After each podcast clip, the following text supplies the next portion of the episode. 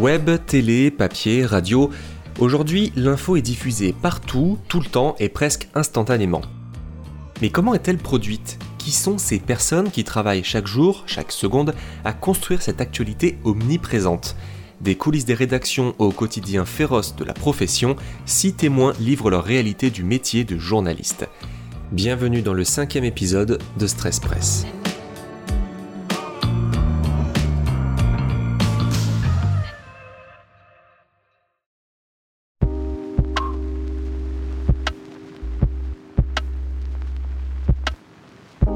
Surcharge de travail, relations tendues, précarité, absence de vie personnelle. À trop tirer sur la corde, certains journalistes craquent et c'est le burn-out. Celles et ceux qui en ont vécu un savent que s'en relever n'est pas simple, tant les dégâts psychologiques peuvent être importants. C'est notamment le cas de Pierre, qui a dû travailler sur lui-même avec l'aide d'un psychiatre pour se reconstruire. L'impact négatif à la base du, de la dépression, c'est que ma femme, euh, bah, on s'entendait plus, on s'engueulait, euh, c'était c'était plus possible, je supportais plus les gamins. Enfin, c'était c'était très compliqué euh, de, de, gérer le stress familial après le stress du travail. Et au final, le, le fait d'avoir d'avoir pu voir un psy, ça m'a ça m'a permis de, bah, de comprendre d'abord euh, comment je fonctionnais euh, personnellement, comment aussi fonctionnait mon entourage, et aussi d'apprendre un petit peu à, à, communiquer aussi, parce que finalement le problème aussi au sein du couple, c'était le problème de la communication, et euh, grâce à ça, ça m'a bah, ouvert plein de portes avec ma femme. Quoi. Et puis aussi avec mes enfants, parce que du coup, mes enfants ont ressenti beaucoup l'ouverture d'esprit que j'ai pu, pu avoir après. Quoi. Mais ça, c'est un travail que, que, je, que je continue, car je, jusqu'à il y a quelques mois, je voyais encore un psy. Donc, euh... Plusieurs mois après son arrêt, Pierre reprend donc son poste.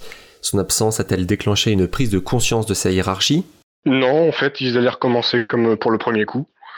Et c'est pour ça que j'ai réagi en, en, me syndiquant et en, leur, en me présentant aux élections euh, professionnelles, parce que ça leur a fait clore leur, leur bec. et, du, et du coup, bah en fait, ils m'ont pu emmerder.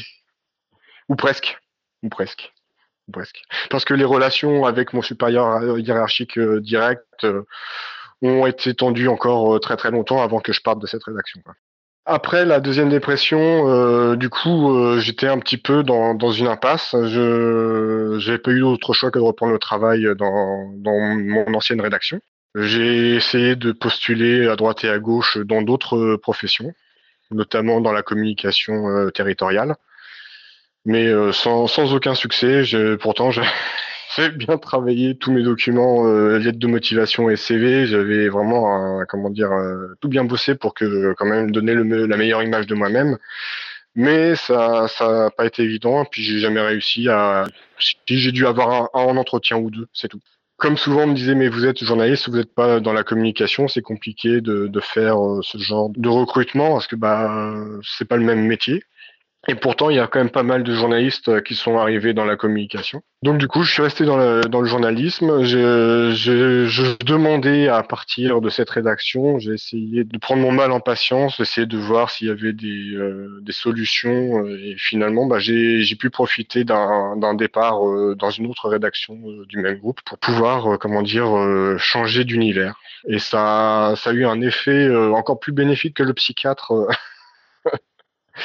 Quand je suis sorti de ma dépression. J'ai réussi à changer de comment dire de d'ambiance de travail et en fait euh, ça, ça a tout bouleversé quoi.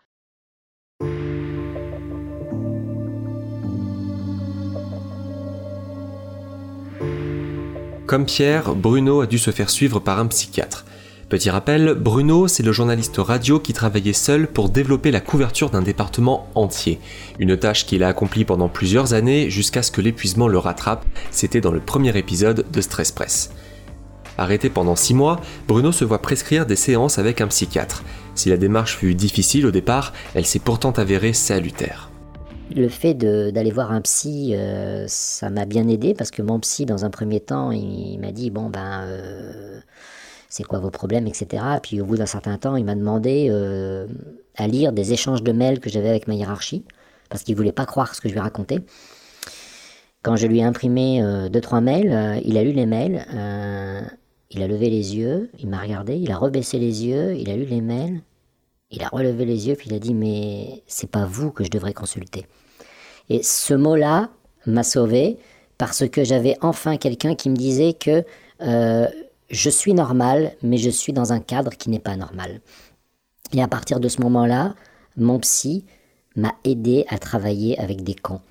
Euh, donc, euh, c'est à partir de ce moment-là, je suis toujours suivi par ce psy qui est très bon. Il m'a appris le lâcher prise parce que ben voilà, désormais je fais le boulot pour lequel je suis payé. Avant, je faisais beaucoup plus et j'avais aucune reconnaissance. Donc euh, bah maintenant, je, fais comme tous mes collègues. Et euh, bon, ça me fait mal parce que des fois, je sais qu'il y a des trucs qui, vont se passer, qui se passent. Je suis en vacances, je, bah, je dis bah tant pis, je suis en vacances. Je fais comme les autres. Au revoir. Et, et ça, c'était pas moi avant. Maintenant, je, réagis comme ça. Mais euh, ça a été long. Hein. Il m'a fallu un an pour, euh, pour lâcher prise comme ça. Personne m'a demandé de m'investir à 200%. Mais le boulot tel qu'il est fait, euh, la charge de travail telle qu'elle est, de toute façon, si on ne bosse que 8 heures par jour, on ne peut pas livrer à la fin de la journée ce qu'on devrait faire. Donc on est tous au taquet, mais bah, maintenant je m'en fiche. Avant, je me disais non, bah, c'est pas possible Maintenant, je m'en fiche. Je fais ma journée et puis, euh, bah, contrairement à ce que je disais euh, tout à l'heure sur euh, la petite aiguille sur le, 18, maintenant, quand, c'est la fin de la journée, ben, j'ai fini et puis.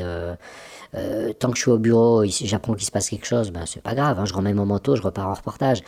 Mais je suis en week-end, j'apprends qu'il se passe quelque chose, un gros fait divers, ben, je bosse pas.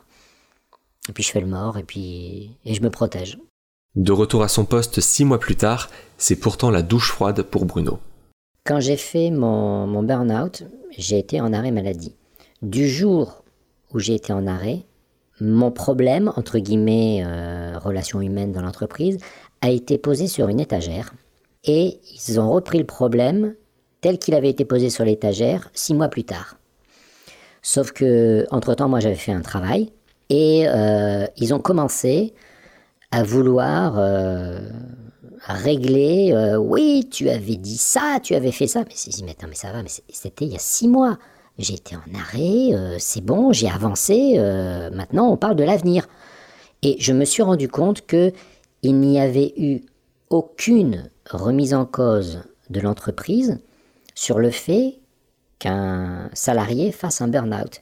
Le burn-out, pour eux, c'était uniquement moi parce que euh, ça ne pouvait pas avoir de lien professionnel. C'est parce que je suis un cinglé euh, et que j'ai pété un câble. Et il n'y a eu aucune remise en cause, euh, ni au niveau local, ni au niveau du siège, pour dire, bon, on a quand même un mec qui a été absent pendant six mois, euh, bon, euh, on va peut-être discuter avec lui, euh, voir qu'est-ce qui n'a pas été. les fautes sont peut-être partagées. voilà, qu'on discute pour qu'on continue à travailler. Non. Moi, j'ai quitté la boîte avec un arrêt maladie un matin. quand je suis revenu six mois plus tard, je me suis assis sur mon siège. C'était la même chose. J'étais au même endroit, euh, euh, comme si c'était rien passé entre deux. Il n'y a eu aucune remise en cause. Donc, euh, je n'ai pas pu en discuter et personne n'a souhaité en discuter avec moi. L'absence de discussion, c'est aussi ce qu'a vécu Julie. De retour à son poste solitaire en montagne, elle demande sa mutation pour travailler en équipe. Un an plus tard, elle rejoint une autre agence, mais des problèmes relationnels apparaissent. Entre un chef d'agence qui n'assurait pas son rôle, une collègue agressif et l'absence de communication, deux camps finissent par apparaître au sein de la rédaction. On était quatre journalistes à plein temps. On s'est rapidement retrouvés dans l'agence à être euh, deux professionnels contre deux professionnels, entre guillemets. Donc cette collègue et ce chef d'agence qui s'appréciaient, et voilà. Et puis euh, une autre collègue et, et moi-même qui avions du mal. Et voilà, on, on s'est retrouvés deux contre deux avec deux visions de comment comment travailler au quotidien, comment gérer une agence, comment voilà, et ça a été très pesant euh, jusqu'à ce que cette collègue euh, ne nous parle plus du tout, ne nous dise même plus bonjour, euh, au revoir, enfin voilà. Et pour moi, ça a été très dur à vivre ça, ces moments-là. Voilà, j'allais au boulot, la boule au ventre. le métier me plaisait toujours à ce moment-là. J'avais toujours envie de, de, rencontrer des gens, de faire des papiers, de fouiller des sujets, etc. Mais par contre, l'ambiance à l'agence était vraiment très pesante. Donc voilà, qui a expliqué euh, probablement le deuxième euh, burn-out. Et du coup, oui, ce qui m'a posé aussi dans cette situation à l'agence compliquée entre collègues, chefs d'agence, etc., c'est que j'ai trouvé que la hiérarchie dans toutes ces situations, euh, encore une fois, ne faisait rien. quoi. Euh, J'avais notre, notre directeur départemental euh, intervenait de temps en temps, venait faire des réunions avec nous pour essayer de que les choses soient dites et que chacun euh, voilà dise ce qu'il avait un peu sur le cœur et qu'on reparte sur de bonnes bases.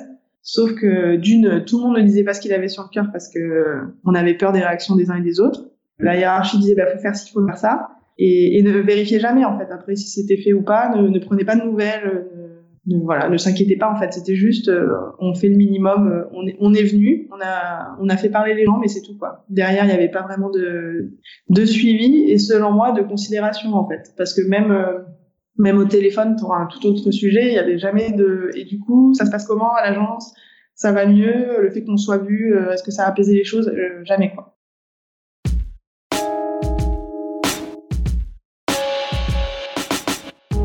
Des conditions de travail difficiles, une hiérarchie qui fait la sourde oreille, qu'est-ce qui justifie un environnement de travail aussi toxique? Car pour produire une information de qualité, on sait qu'elle doit être produite dans les meilleures conditions possibles, en laissant du temps aux journalistes pour creuser leur sujet. C'est justement là le problème. Avec l'arrivée d'Internet, ce n'est pas le management qui a dégradé les conditions de travail, mais le changement de paradigme. Il ne faut plus être bon, mais rapide. Pendant qu'on est dans une course à l'audience, Anthony Bélanger, le secrétaire général de la fédération. On restera dans un système qui sera négatif. On sera dans un système euh, vicieux, euh, une sorte de course à l'échalote qui, va vers le, moins 10 ans au niveau de la qualité de l'information. Donc euh, non, ça ne va pas s'arranger. Ça ne va pas s'arranger tout pendant que les directions des médias continueront à regarder les autres médias comme des à tourner en rond dans, dans, dans la course à l'information. Euh, on n'avancera pas. C'est-à-dire qu'on ne sera pas sur une information de qualité, on ne prendra pas le recul nécessaire et on aura des journalistes qui vont finir par être complètement dégoûtés et dire que bon, ils vont aller faire autre chose. Ça, on le voit aussi dans les études. Hein. Il y a pas mal de collègues qui décident, euh, même s'ils aiment leur métier, ils sont de moins en moins euh, à, se dire moi je vais finir par le quitter. Je sais qu'il y avait 37% des gens en 2019 contre 32% en 2011 qui pensent qu'ils vont quitter leur métier, alors qu'avant, c'était vraiment pas le cas. On, s'engageait dans ce métier-là, surtout quand on cherche un CDI euh, à tout prix. Euh, donc, euh, les nouvelles technologies ne vont rien arranger, puisque on essaie de plus en plus de défendre le droit à la déconnexion, notamment. Ce qui permet aux journalistes de reprendre un petit peu d'air, de respirer. Et tout pendant que les nouvelles technologies ne vont pas dans ce sens, on va toujours être dans une situation où euh, les hiérarchies euh, ignoreront euh, les problèmes de leurs salariés et donc pousseront un petit peu plus ce management qui, qui se déshumanise. Ça, c'est une réalité. Et voilà le cœur du problème. À vouloir publier le plus possible et le plus rapidement possible, le paysage médiatique perd en qualité, donc en lecteurs, auditeurs et spectateurs. En voulant publier plus et en premier, la presse moderne a troqué le travail journalistique, qui produit moins mais plus efficacement, pour un système où il faut rentabiliser ses salariés, en tirer le plus de substances possible avant de les remplacer. Ça se voit dans l'étude de la Fédération internationale des journalistes. Entre 2011 et 2019, le nombre d'heures travaillées déclarées est stable, alors que le ressenti de la charge de travail a bondi de 20 points. Traduction, on travaille davantage pour la même durée, ou bien les heures supplémentaires ne sont pas déclarées. Conjuguez tout cela à la crise de la presse, où chaque titre cherche un modèle économique viable, et vous obtenez une profession qui ne croit plus en elle et qui perd la confiance des citoyens. Les chiffres du dernier sondage Kantar sur le sujet sont d'ailleurs éloquents. 50% des Français sondés font confiance à la radio, 46% à la presse écrite, 40% à la télévision et seulement 23% pour Internet.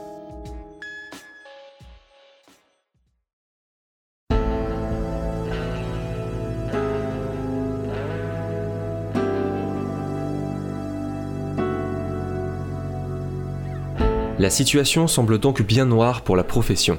Entre la défiance du public et l'impasse du modèle actuel, l'avenir du journalisme paraît bien pessimiste. Pourtant, les choses évoluent. De nouveaux modèles de presse voient le jour, une nouvelle génération intègre les rédactions et de nouvelles idées fleurissent. Et si, au fond, la crise que traverse la presse aujourd'hui était un tremplin pour réinventer la profession? C'est ce qui constituera le sixième et dernier épisode de Stress Press.